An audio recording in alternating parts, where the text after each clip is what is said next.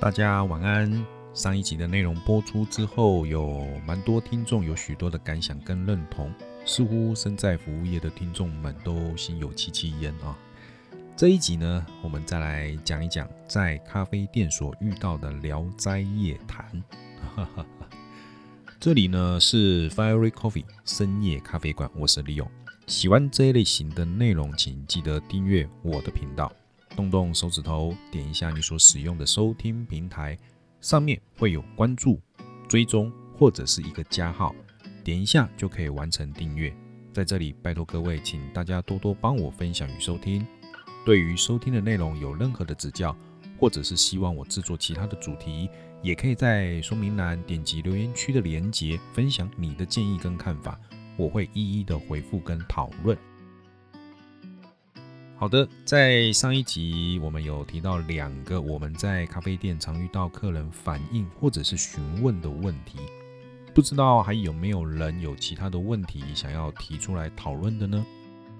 接下来呢，要再讲几个在咖啡店常会遇到的鬼问题啊，例如呢，有的客人会说：“哎，你们家的咖啡如何如何？我在某某家的咖啡是怎样怎样。”啊哈哈，这个呢也是最让我三条线的问题。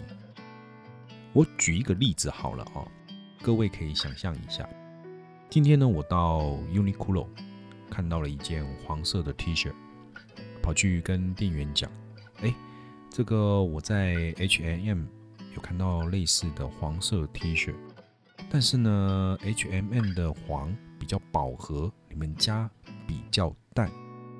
那你们家有没有跟 H&M 一样的饱和一点的黄色 T 恤？你认为 Uniqlo 的店员会怎么反应呢？再举一个例子好了，今天呢，我到 Nike 的店去看了一双球鞋之后呢，我跑去跟店员说：“哎，我在普马我也看了一双球鞋啊，那他们呢鞋子上面是一只豹，你们为什么只能打勾？”画个虎都不行吗？设计师怎么这么不懂得变通呢？呵呵，你们能感受得到、理解得到我们的无言吗？啊，你你能你能理解我我想要表达的意思吗？如果今天是你啊，就是说你是这个店员的话，那你会做什么样的一个反应呢？那我们回到呃咖啡店来说，我想要提供的咖啡风味就是如此。我没有必要要去跟某某家一样，因为我有我想要呈现的咖啡风格啊，咖啡风味。这个呢，更是要做出我自己的市场区隔。除非我的咖啡在这个地方啊，在这个 location 没有办法被大部分的咖啡爱好者接受，那我可能会再去做咖啡的调整。啊，风味上的调整，但是不会特地的去调整跟某某家的咖啡风味一样，这样子的话就没有没有区隔了啊。或者是说，为什么你们家的香草拿铁就比较吵，某某家的香草拿铁就比较香？哦，这个只是一个比方啊。那当然了，在每一家咖啡馆，他们使用的果露品牌不一样，香草的味道自然就会不一样。另外呢，就是有些时候味道是利用化学香料所营造出来的，所以呢，呃，坦白讲，在感受上的确会比较吸引人一点。真的使用纯天然成分比例较高哦，没有百分之百纯的哦的果露，通常味道会比较。自然一点，哦，不会那么的重。举例来说，呃，可能你们有机会，或者是曾经可能到咖啡店有看到有在卖玫瑰拿铁，我当初也有卖过，但是之后我就不卖了。各位可以想象一下，玫瑰它不是水果，哦，但它它是属于偏啊，就是植物嘛，哦，花香。但是呢，你要把玫瑰的味道放到果露，简单来讲，它就是糖浆。那你要把玫瑰的味道放进来，照一般正常的逻辑，那你可能就是去萃取玫瑰的精油啊，然后把这个精油调制到糖浆里面哦，果露里面。但是呢，你们不知道这个玫瑰的精油到底有多贵吗？哈哈，哦，如果有一些女性朋友的话，可能呃在彩妆品啊或者是保养品的部分有玫瑰，那她如果强调它真的是哦用纯天然的玫瑰精油，我相信那个价格一定是不便宜。但是呢，我们今天回到糖浆，回到果露身上。它今天的价格绝对不会比一个化妆品来的贵啊！你们可以想象一下，那它的玫瑰天然成分比例能多高呢？哈，所以呢，你们喝到的是什么？但它的香味其实是真的是很香，但是只只是说它拿来作为一个饮品的时候啊，有的时候我觉得我在这一点我也没有办法跨越，好，就是。呃，我喝到的可能还是偏香料居多。好，我们再来，就是还有一个我们比较常会遇到的一个问题，就是客人在点冰拿铁的时候，常会遇到客人要去冰，会遇到不要加冰块，直接把咖啡倒在牛奶里面，然后呢就说，哎，这个冰拿铁为什么不冰？不冰我干嘛点冰拿铁？好，碰到这个我也是会有点哑口无言哦。今天的咖啡机的萃取温度大约会落在九十到九十三度，但这个部分看店家的取舍。但是呢，牛奶我们冷藏的温度基本上大概就是四到六度。如果呢完全不加冰块，就直接把萃取好的浓缩咖啡倒进去。冰牛奶马上就变成常温牛奶了，哦，所以呢，冰拿铁就会变成常温拿铁，哦，这个没办法。或者是制作完冰拿铁，要帮客人把冰块捞掉，如果没有补满，客人又说：“哎，你怎么偷工减料？”如果又要补满，啊，又要店家补牛奶，不可以补热水，哦，不是不是不是热水，哦，不能补冰水。但我相信应该没有店家会补冰水啦。那牛奶补完之后，又觉得说，哎，这个牛奶奶味太重，没有咖啡味啊，再帮我加一点咖啡。各位不知道有没有曾经有做过这件事情啊？哈哈哈我打一个比方啊，你们感受一下。今天呢，如果我到一间牛排店去点了一一个香煎美国带骨牛小排，然后呢跟店员说，请帮我去骨，然后帮我把肉补满，最后呢又跟店员说花椰菜太少，肉吃多了会腻。哇塞，你们懂那个逻辑吗？啊，虽然打这个比方好像感觉有点离谱。啊，不太真的可能出现在牛排馆，但是它就是会出现在咖啡馆，这很奇妙。这个其实就是一样的逻辑，却只会出现在我们咖啡馆身上。但是呢，这样子的一个偏差观念，不是一般独立自家咖啡馆就可以带领起来的哦。这个部分还是需要，不能说需要。还是说，大部分都是由集团或者是连锁品牌的咖啡店才有可能具有一定的市场影响力。如果我们的价格一开始就定得很高，定好定满，能够这样操作的空间就会变得比较大。但是反过来看，价格高有没有消费者会买单呢？这么说好了。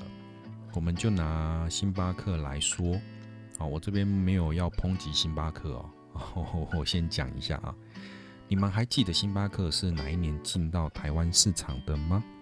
啊，我在之前的 p a c k a g e 有讲到啊，在一九九八年的一月一号成立，在三月二十八号在天母成立第一家星巴克门市，一开始呢是统一跟星巴克。合资在台湾成立，到了二零一七年的七月，统一呢就把星巴克所有的股份，好，在台湾的啊，所有的股份全部买下来，统一可以百分之百决策台湾星巴克的营运规划。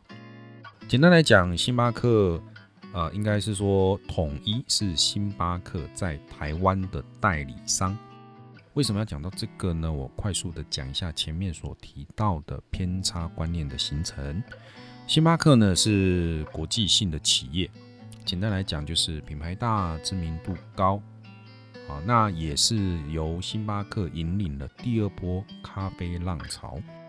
最初冰拿铁去冰把牛奶补满，就是星巴克所塑造出来的一个服务形象。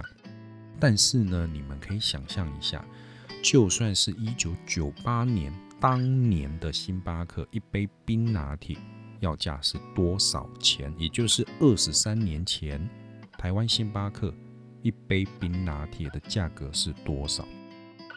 有没有人呃有在当年喝过一杯冰拿铁的？在星巴克啊，这个 有喝过的可以留言一下。哦，看你们还记不记得当年的冰拿铁一杯要价多少钱？二十三年前哦，啊，二十三年。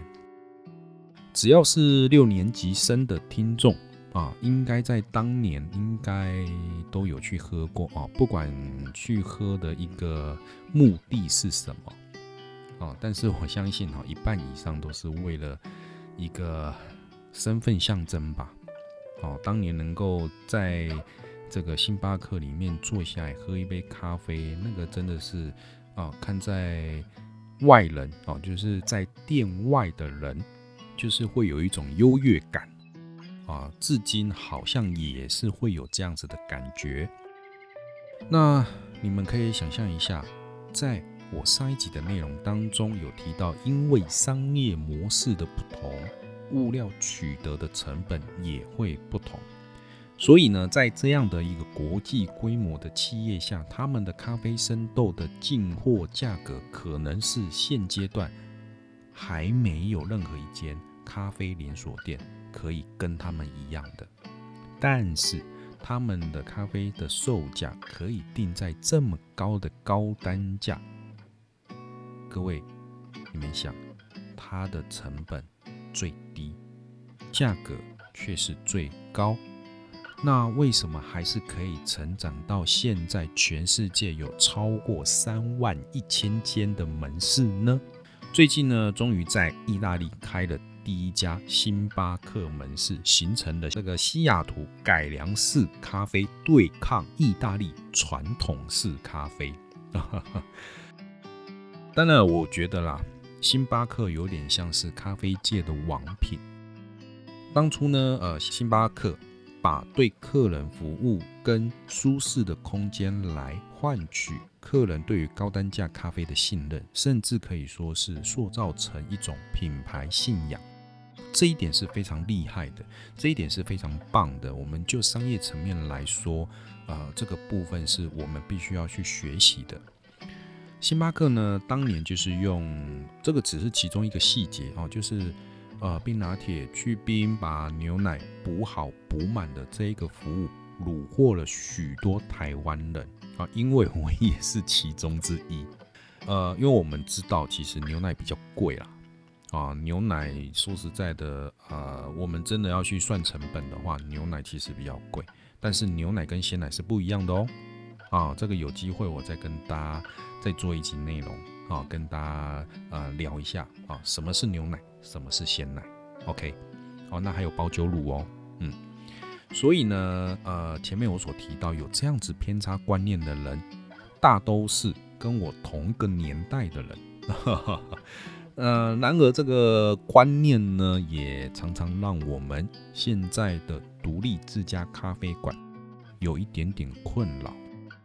啊，因为我们都会碰到这样子的一个客人。制作咖啡呢，其实都有固定的比例，不管每一家咖啡店的比例如何，当咖啡店的比例被客人要求更改的时候，这个时候就已经不是常规制作。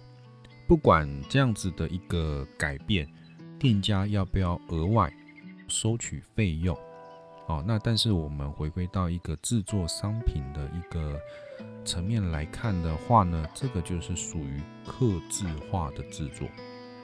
在这个时候，其实就我的观念上来讲，店家已经不需要替咖啡承担任何的风味责任了。但是呢，店家要背负的是制作的技术是不是完好的。好，就是制作，比如说我们要做一杯浓缩，客人要求要再加一杯浓缩，我们先不管我要不要多收钱，但是我要确保的是，我制作几个啊，或者是我要制作几份浓缩，我的技术是不是都应该要到位？好，那当然呢，呃，也有一些店家他们采的是自助式，可能会提供一些基本的调味品。啊，比如说像糖啊，像肉桂粉啊，甚至有星巴克，他们以前会提供这个奶水，但是呢，一般是不会提供鲜奶啦。所以呢，当客人要求店家按照他们的比例制作，按照客人自己的比例制作的时候，客人就自己必须要去承担后果，不能去怪罪店家说啊，你不会做咖啡。对不对？亏你还开店啊！然后呢，说阿伯利来走啊，那客人又说哦，我又不是做咖啡的，那那不就形成一个非常无厘头的鬼打墙吗？还有一个也是啊，算是这一两年比较常遇到的一个问题，就是呢，有客人在某某家喝到单品咖啡是不酸的。啊，就是他来到我们的咖啡店，说：“哎，你们的单品怎么那么酸？”问客人上次在某某家喝的单品是哪一款豆子？哎，他也不知道，他也没问，甚至他根本就没记。说不酸呢才好喝，你们家的太酸很难喝。那试问这位客人是拿什么在比鸡腿啊？问你，你也不知道说你喝的是什么风味的咖啡，也不知道上次在某某家喝到的是哪一款咖啡，冲了一杯 Geisha 给你，你说太酸不好喝，也真的是服了你了。不过呢，在这里就可以证明一件事情，不是贵就是好喝，好不好？水果不是人人爱吃，有些人就是爱啃坚果。哦，每一个人的口味喜好不同，还是喝自己喜欢的风味就好，也不一定要盲从跟风。当然，喜欢咖啡，如果呃喜欢现在慢慢的单品咖啡的一个盛行哦，也然后还有一个普及性也越来越高。当你真的你觉得你是到了一家咖啡专门店去的时候，你要点。单品咖啡，尽可能的去跟店员啊，去跟店家啊，能够诉说你喜欢的一个咖啡风味，或者是平常你都喝呃哪一个地区的啊，或者是什么陪度的咖啡，不然你要叫咖啡店请鬼抓药单，这个风险是很大的哦，哦，一不小心就被抓交替了啊。这个呢，不要说，哎，今天你去喝，你就觉得哦踩雷啊，这个这间独立自家咖啡店的单品咖啡不好喝啊。有的时候呢，是你有没有办法很明确的跟店家形容说你想要喝什么样的风味，那看店家怎么样去推荐你。还有一次，我觉得更是离谱。不能说离谱了，我觉得这个客人也算是我目前遇到哦，算是也让我嗯蛮傻眼的。他可以算是 SSR 级的客人哦。哦，有人知道 SSR 级是什么吗？然后有在玩手游的应该都知道啊，等级很高啊。一进来就问你们家的豆子是不是当天烘的？我只喝当天现烘的咖啡。我只能很无奈的跟客人说，很抱歉，当天烘的我不给客人喝，然后客人就走了。客人就真的走了，然后一句话都没说，哎，就走了，啊，那我也只能默默的就看他走掉了。我我真的不知道这是哪来的迷失啊，不知道是哪一间店家教育出来的客人啊。如果今天是咖啡豆，那当然我当天烘的，我可以当天卖你。但是呢，如果说今天是咖啡店要出杯，通常我当天烘的不会这个拿出来卖给，就是冲给客人喝。呃，但我不知道其他的店家，有些店家可能他还是会以一个呃新鲜现烘啊，然后烘完现喝啊是最好的啊一个诉求啊，或者是一个商业操作啊来提供给消费者。但是基本上我我就不是这样子操作了，然后因为通常来讲，我们一般咖啡豆啊都还是会养豆啊，那依照烘焙程度的不同，养豆的天数也会不一样。所以呢，就我自己而言，就算是客人哦，他客定的咖啡豆啊，不是要喝的，就是他买咖啡豆回去的，我也会建议说，哎，拿回去可能先摆个几天啊，打开来喝。啊，当然也可以不用按照我的建议啦。有一些客人，我相信他们也是，诶，比如说我今天烘好，明天叫他来拿，他明天来拿，可能他明天或后天他直接就直接打开来喝了。啊，不过这个都是建议，这个也是我们的经验跟专业。但是，呃，一个是客人，客人他们想要怎么样，他们可以自己决定，我们只能提供建议，爱听不听，随你喽。会听的就是什么真爱了哦，就真爱我的咖啡了哈，不管是他哪一天烘的哦。最后呢，还有一个鬼故事要分享给你们啊，还有人听到最后了吗？Hello，有人在吗？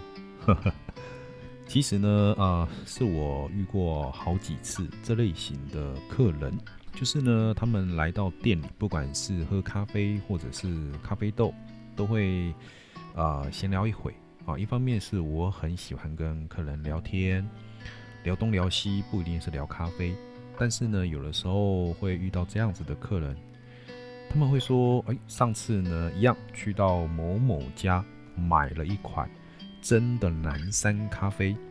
啊，他们还强调这个是真的南山咖啡，哈哈，送给了某某医生。或者是某某议员啊，某某等等的啊，就是重要的人，去了这个某某家买了半磅，要价要两千块、两三千块的这个咖啡豆啊，南山咖啡。然后呢，买了两磅，一共四包，花了一万块啊，送给这个医生啊，或者是送给谁谁谁等等啊，反正就是布拉布拉布拉讲了一堆。